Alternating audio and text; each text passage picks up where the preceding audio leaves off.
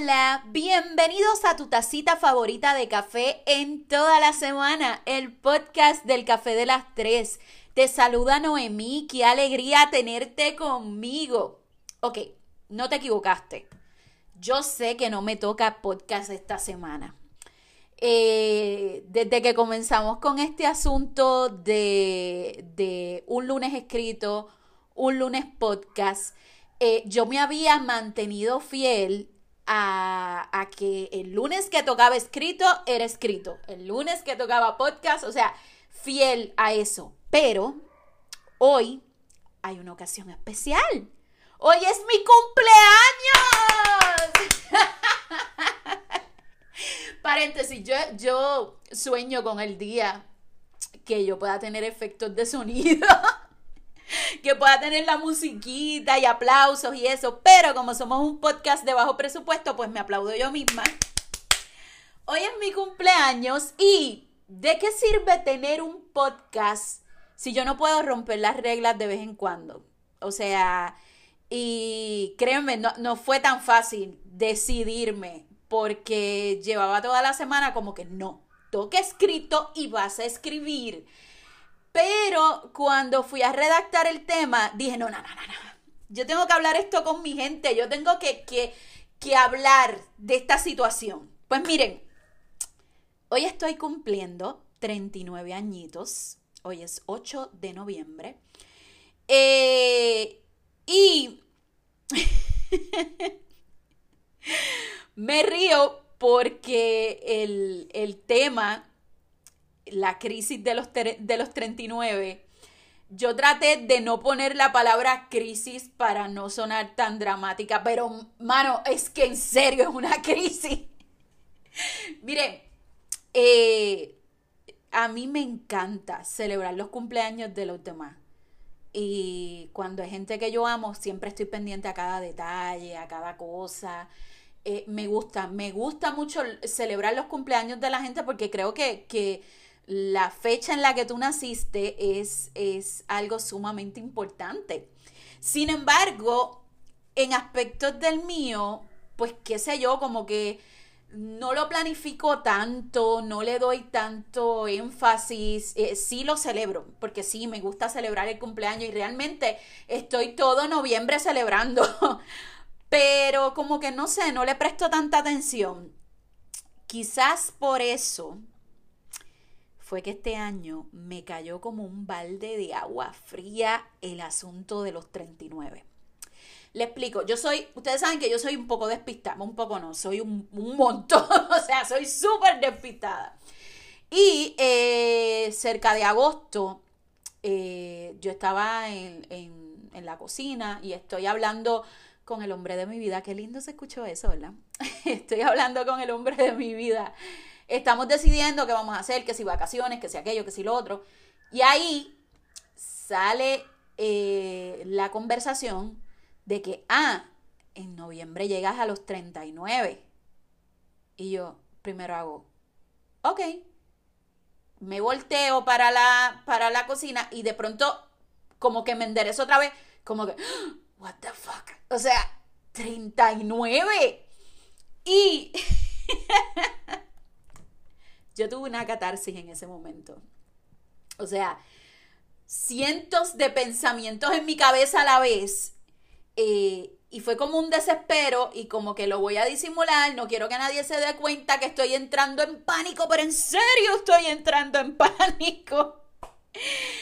Eh, lo primero que pensé fue, tengo un año para lograrlo. Y entonces ahí fue que vino la cosa eh, difícil ok, quiero dar un, trasfondo en esto. Eh, no crean que a mí el asunto de los 39 me atacó por, ay, me estoy poniendo vieja. No, para nada. O sea, yo lo menos que yo pensé es que me estaba poniendo vieja. Eh, dije, tengo un año para sacar el libro, para que el café de las tres llegue al punto que yo lo quiero llevar para que los proyectos de acción social que yo me tracé eh, salgan, yo tengo un año para yo poder hacer todo eso. Entonces, eh, la parte optimista dentro de mí fue como que, hey, vamos a meterle, vamos a meterle, tú puedes. O sea, un año, un año, en un, año sacas el libro, en un año pompeas el café de las tres, en un año bregas con los proyectos de acción social, tiras fundaciones, hace... Pero entonces la parte realista me dijo, y si no lo has logrado hasta ahora, ¿tú te crees que en un año tú lo vas a conseguir? Ahí llegó la tristeza, llegaron las preguntas, como que, ¿qué yo he hecho en todo este tiempo? O sea, que voy a cumplir 39, ¿qué yo he hecho en 39 años que pretendo hacer en uno antes de llegar a los 40? Eh, empecé a recriminarme y a decir, diablo, que mucho tiempo tú perdiste con gente que no aportaba nada a tu vida, en proyectos y trabajos que tú sabías que, que pues no era lo que tú querías. Y empecé con el asunto de, de, wow, ¿cómo yo recupero todo el tiempo que perdí? Miren, esto duró semanas.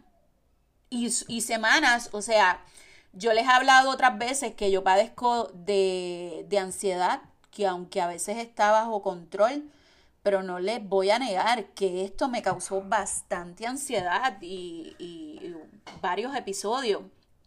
Eh, porque yo siempre imaginé que a los 40, cuando yo cumpliera 40, yo iba a tener un montón de cosas logradas. Entonces de, de pronto me estalla en la cara, tienes 39 y siento que en un año no me alcanza para lograrlo. Entonces, como todas las cosas, me puse a buscar un poco de información porque dije, gente, como que no es normal que yo esté así, que me sienta triste, que tenga tanto estrés. Pues miren, entre la información que descubrí, eh, hay un término eh, que me voló la cabeza y es que yo estaba atravesando la, la crisis de los 40. O sea, hasta para eso yo soy desesperada. La, la crisis de los 40. Madrugué un año antes de la crisis de los 40, claro, eso yo se los digo vacilando, pero realmente la, la, crisis de los 40 te puede empezar a los 30, a los 35, o sea, es ese momento en tu vida donde tú dices, wow, espérate, eh, ¿para dónde yo voy? ¿Qué yo hago aquí? Este, he cumplido mis metas, o sea, es, es como ese, esa catarsis que tienes de, de evaluar, de evaluarte, evaluarte a ti, y evaluar tu entorno. Entonces, ahí descubrí que la crisis de los 40 se destaca por un cuestionamiento entre tus expectativas y, la, y tu realidad. Y los que me siguen saben que llevo, o sea, el, el hit parade de, del café de las tres en estos últimos días es la palabra expectativa. Oye, aclaro, no es que yo me lo proponga es que simplemente los últimos temas que hemos tenido, la palabra es, eh, ay, me trabé, expectativas. La palabra expectativa eh, ha estado presente y con esto de la crisis de los 40 fue como que, wow, eh, ¿dónde esperaba yo estar a los 40? Y entonces como yo funciono por listita, me senté y dije, bueno, ¿Qué tú esperabas tener concretado a los 40?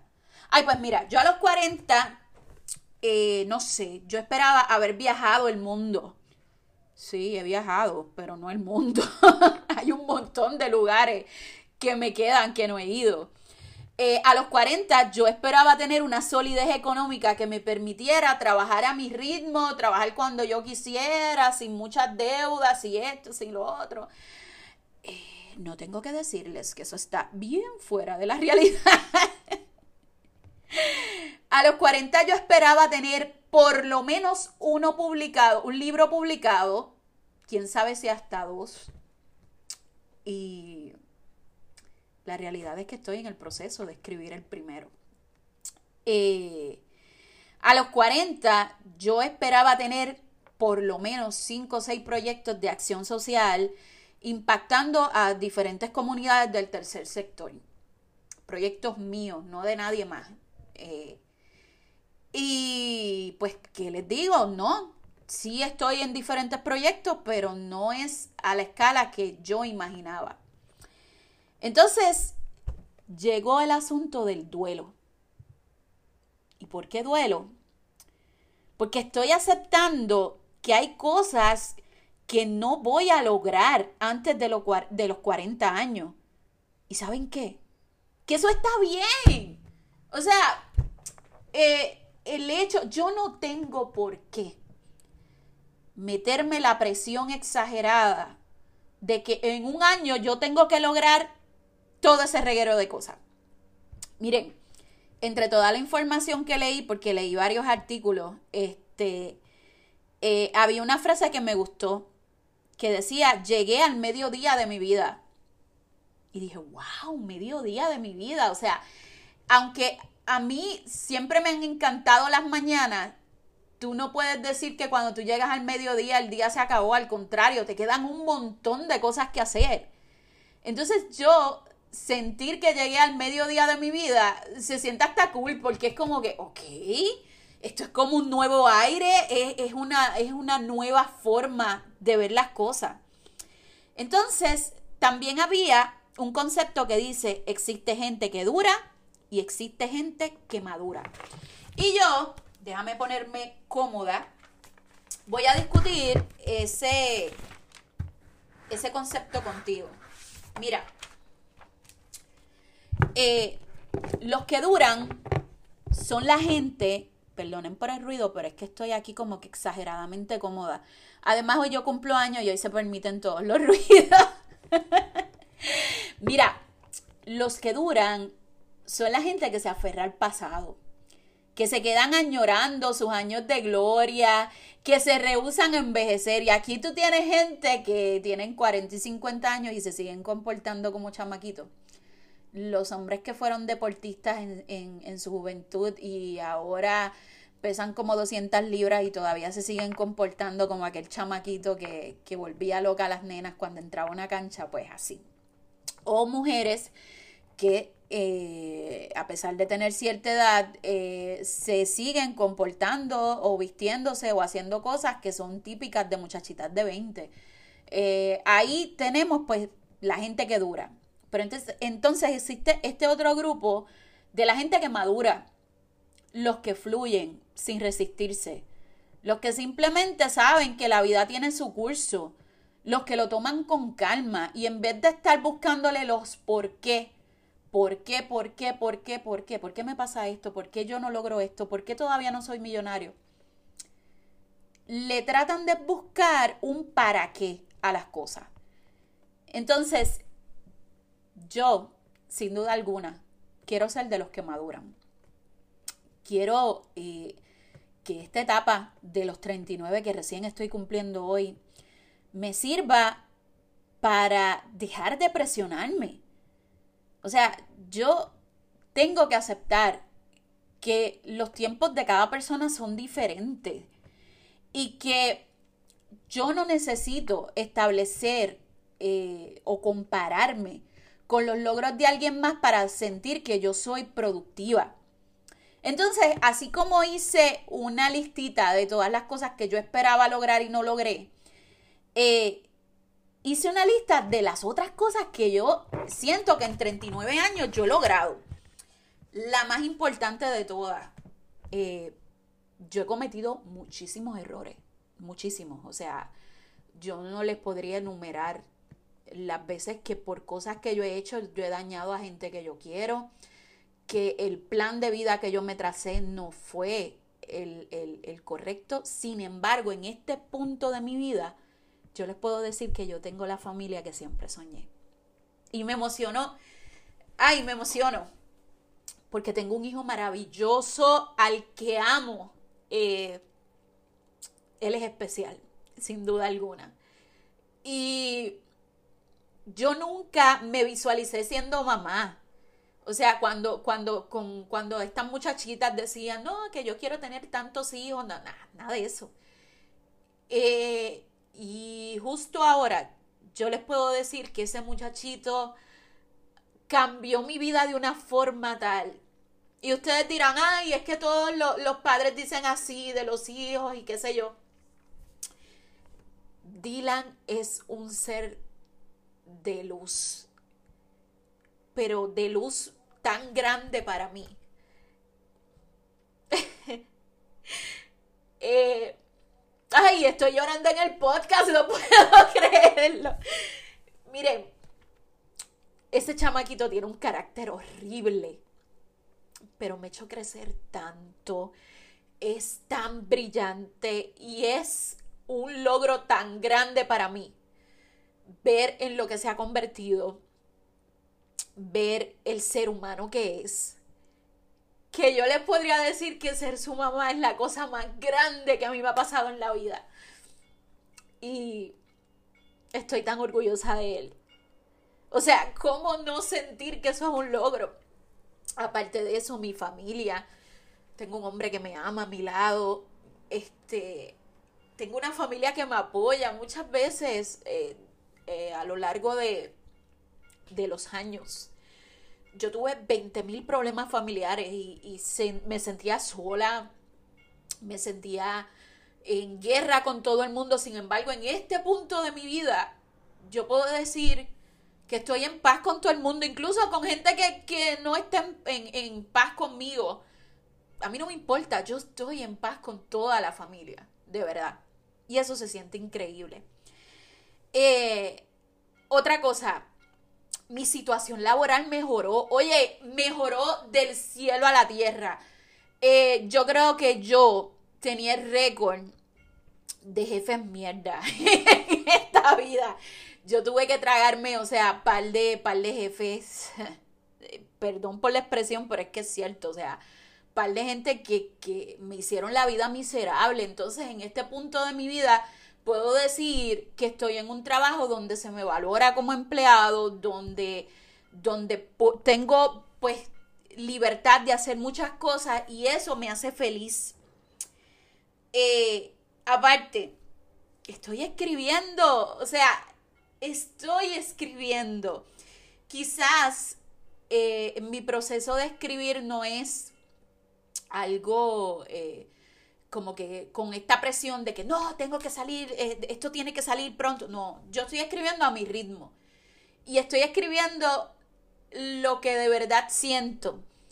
Y realmente les digo que me da igual si después cuando yo publique el libro se vende o no se vende. Ese proyecto del libro es como una satisfacción personal tan grande y entonces este proceso me lo estoy disfrutando un montón Quizás por eso es que no va a la velocidad que yo quisiera. Pero, pero sí, me lo estoy disfrutando un montón. Eh, este punto, yo quisiera que ustedes pudieran ver mis notas porque este punto tiene como que unos asteriscos al lado dándole importancia. Gente, 39, pero yo estoy en mi peak, yo soy senda jeva.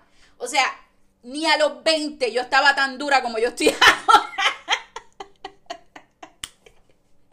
Miren, y no hablo de, de, de físico. Ustedes saben que yo perdí peso y todas esas cosas, pero yo me siento tan saludable. O sea, yo estoy tan, tan centrada en hacer actividades que me hagan bien a mi salud, en comer bien, en, en, toda, esta, en, toda esta vibra de cultivarme de adentro hacia afuera, que les tengo que decir que yo me siento senda jeva. Entonces, eh, está, está bien curioso que a los 39 años yo pueda decir, estoy en mi mejor momento. Ni siquiera a los 20 yo me sentía tan jeva como yo me siento ahora. Eh, otro de los logros, este podcast. O sea, el yo tener la libertad de sentarme, hablar con ustedes, poder discutir este, estas cosas que usualmente serían un monólogo en mi cabeza. Entonces, esa, esa oportunidad de verbalizarlo y que la gente le escuche, le guste mi contenido y lo comparta. ¡Wow! Eso es un logro demasiado grande. Mira, a veces cuando la gente comparte mi escrito en Facebook. Me pasó con, con, me pasa casi todas las semanas, pero la semana pasada, cuando yo grabé un episodio, una amiga de la escuela, que nos conocemos de años, Jiki, si me estás escuchando, un beso, mami. Este, Jiki compartió mi episodio de el último, el que no trabajo gratis. Entonces, eh, aunque yo no veo a Jiki, yo no sé, wow, yo no sé cuándo fue la última vez que la vi. El hecho de que eh, una persona que me vio crecer, que a la que quiero mucho, comparta eso y me diga, me gustó, wow, me voló la cabeza. Y esas cosas, cuando yo le escribo a ustedes, gracias por compartir, créanme, yo no lo estoy haciendo de la boca para afuera, en serio, yo me vivo la película, yo me vivo la película, yo les agradezco en cantidad. Entonces este podcast me permitió eso, me permitió llegar a otra gente que no me conoce pero en cierta manera, pues le gusta mi contenido y eso es un logro demasiado grande. Eh, otro de, de los logros, yo vivo para servir a otro. Este, si usted no me conoce personalmente, pues quizás no sepa que yo estoy bien envuelta en diferentes causas sociales que a veces pues como que no, no publico así. Pero siempre estoy metida haciendo algo para ayudar a, las personas del tercer sector y, y demás. Entonces, quizás los proyectos que yo tenía en mi cabeza todavía no están concretados. Y digo todavía porque tengo las esperanzas de que algún día los voy a hacer. Pero yo siempre estoy sirviendo a los demás. Y entonces se siente ese, ese, ese espíritu de que, ¿sabes qué? La gente sabe que si tienen un problema pueden contar conmigo porque yo estoy para asistirlo. Y eso está chévere. Miren, una de las cosas que, que de alguna forma me hace analizar estos 39 es que he aprendido a buscar lo extraordinario en lo ordinario. Miren, hace años atrás yo vivía con una fucking prisa. O sea, prisa para todo, para todo. O sea, no me disfrutaba nada porque siempre tenía el tiempo medido en todo, en todo. Y siempre estaba metida en 20 cosas. Y no me disfrutaba. O sea, incluso les digo más, llegaban las vacaciones y yo lo que hacía era prácticamente dormir porque estaba tan drenada que las vacaciones a mí lo que me daban era para dormir, no para disfrutarlas en familia. Entonces, he descubierto que ya no tengo tanta prisa, que las cosas simples me dan una felicidad tan extrema. Por ejemplo, yo soy fan de los desayunos. Lograr hacerme un desayuno el domingo y desayunar con la gente que amo, eso a mí me da una felicidad que yo no les puedo ni, explicar. Tomarme un vinito con, con, el hombre que amo, un café con mami, eh, ver jugar a Dylan, eh, cenar con amigos, irme de chinchorreo, darme una cervecita, todo ese tipo de cosas son cosas ordinarias que me hacen tan feliz. Y que en este punto de mi vida digo, wow, o sea, antes yo decía, para ser feliz, pues tengo que viajar a España, este, tengo que eh, hacer cosas eh, extraordinarias, sin embargo, en la vida diaria he logrado conseguir esa felicidad. Entonces, ¿cuáles son las conclusiones de todo este podcast, este episodio del día de hoy? Miren, yo no quiero parar el envejecimiento.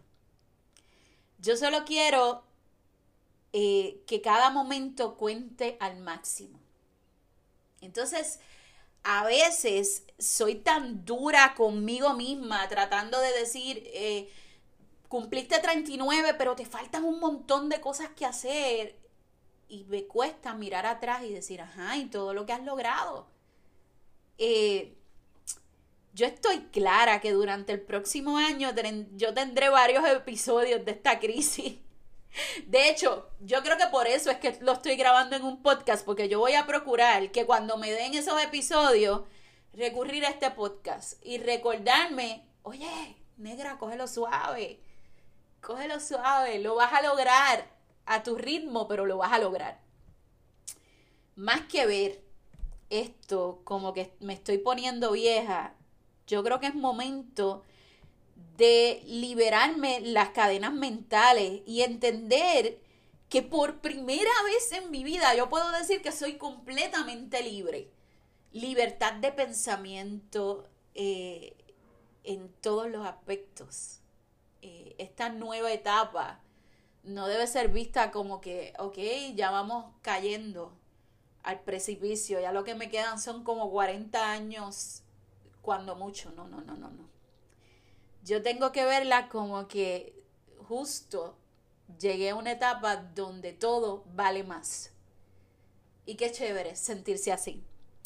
Feliz cumpleaños para mí, un aplauso. Mano, qué alegría poder compartir eh, este capítulo de mi vida con ustedes, porque este podcast prácticamente fue un capítulo de mi vida. Es realmente un regalo, pero si tú me quieres regalar algo de verdad, sería súper valioso para mí que tú compartieras este podcast con alguien que tú crees que le pueda hacer bien. Compártelo con cualquier cuarentón que esté en crisis, con, con cualquier persona que incluso no tenga 40, pero esté en crisis también, eh, preguntándose en su vida, ajá, ¿y ahora qué hacemos? Pues comparte, eh, a lo mejor le puede servir. Gracias, gracias por acompañarme, eh, por su apoyo, por hacerme sentir tan querida. ustedes son los mejores. y me voy porque tengo mucha, mucha celebración el día de hoy. Hasta la próxima.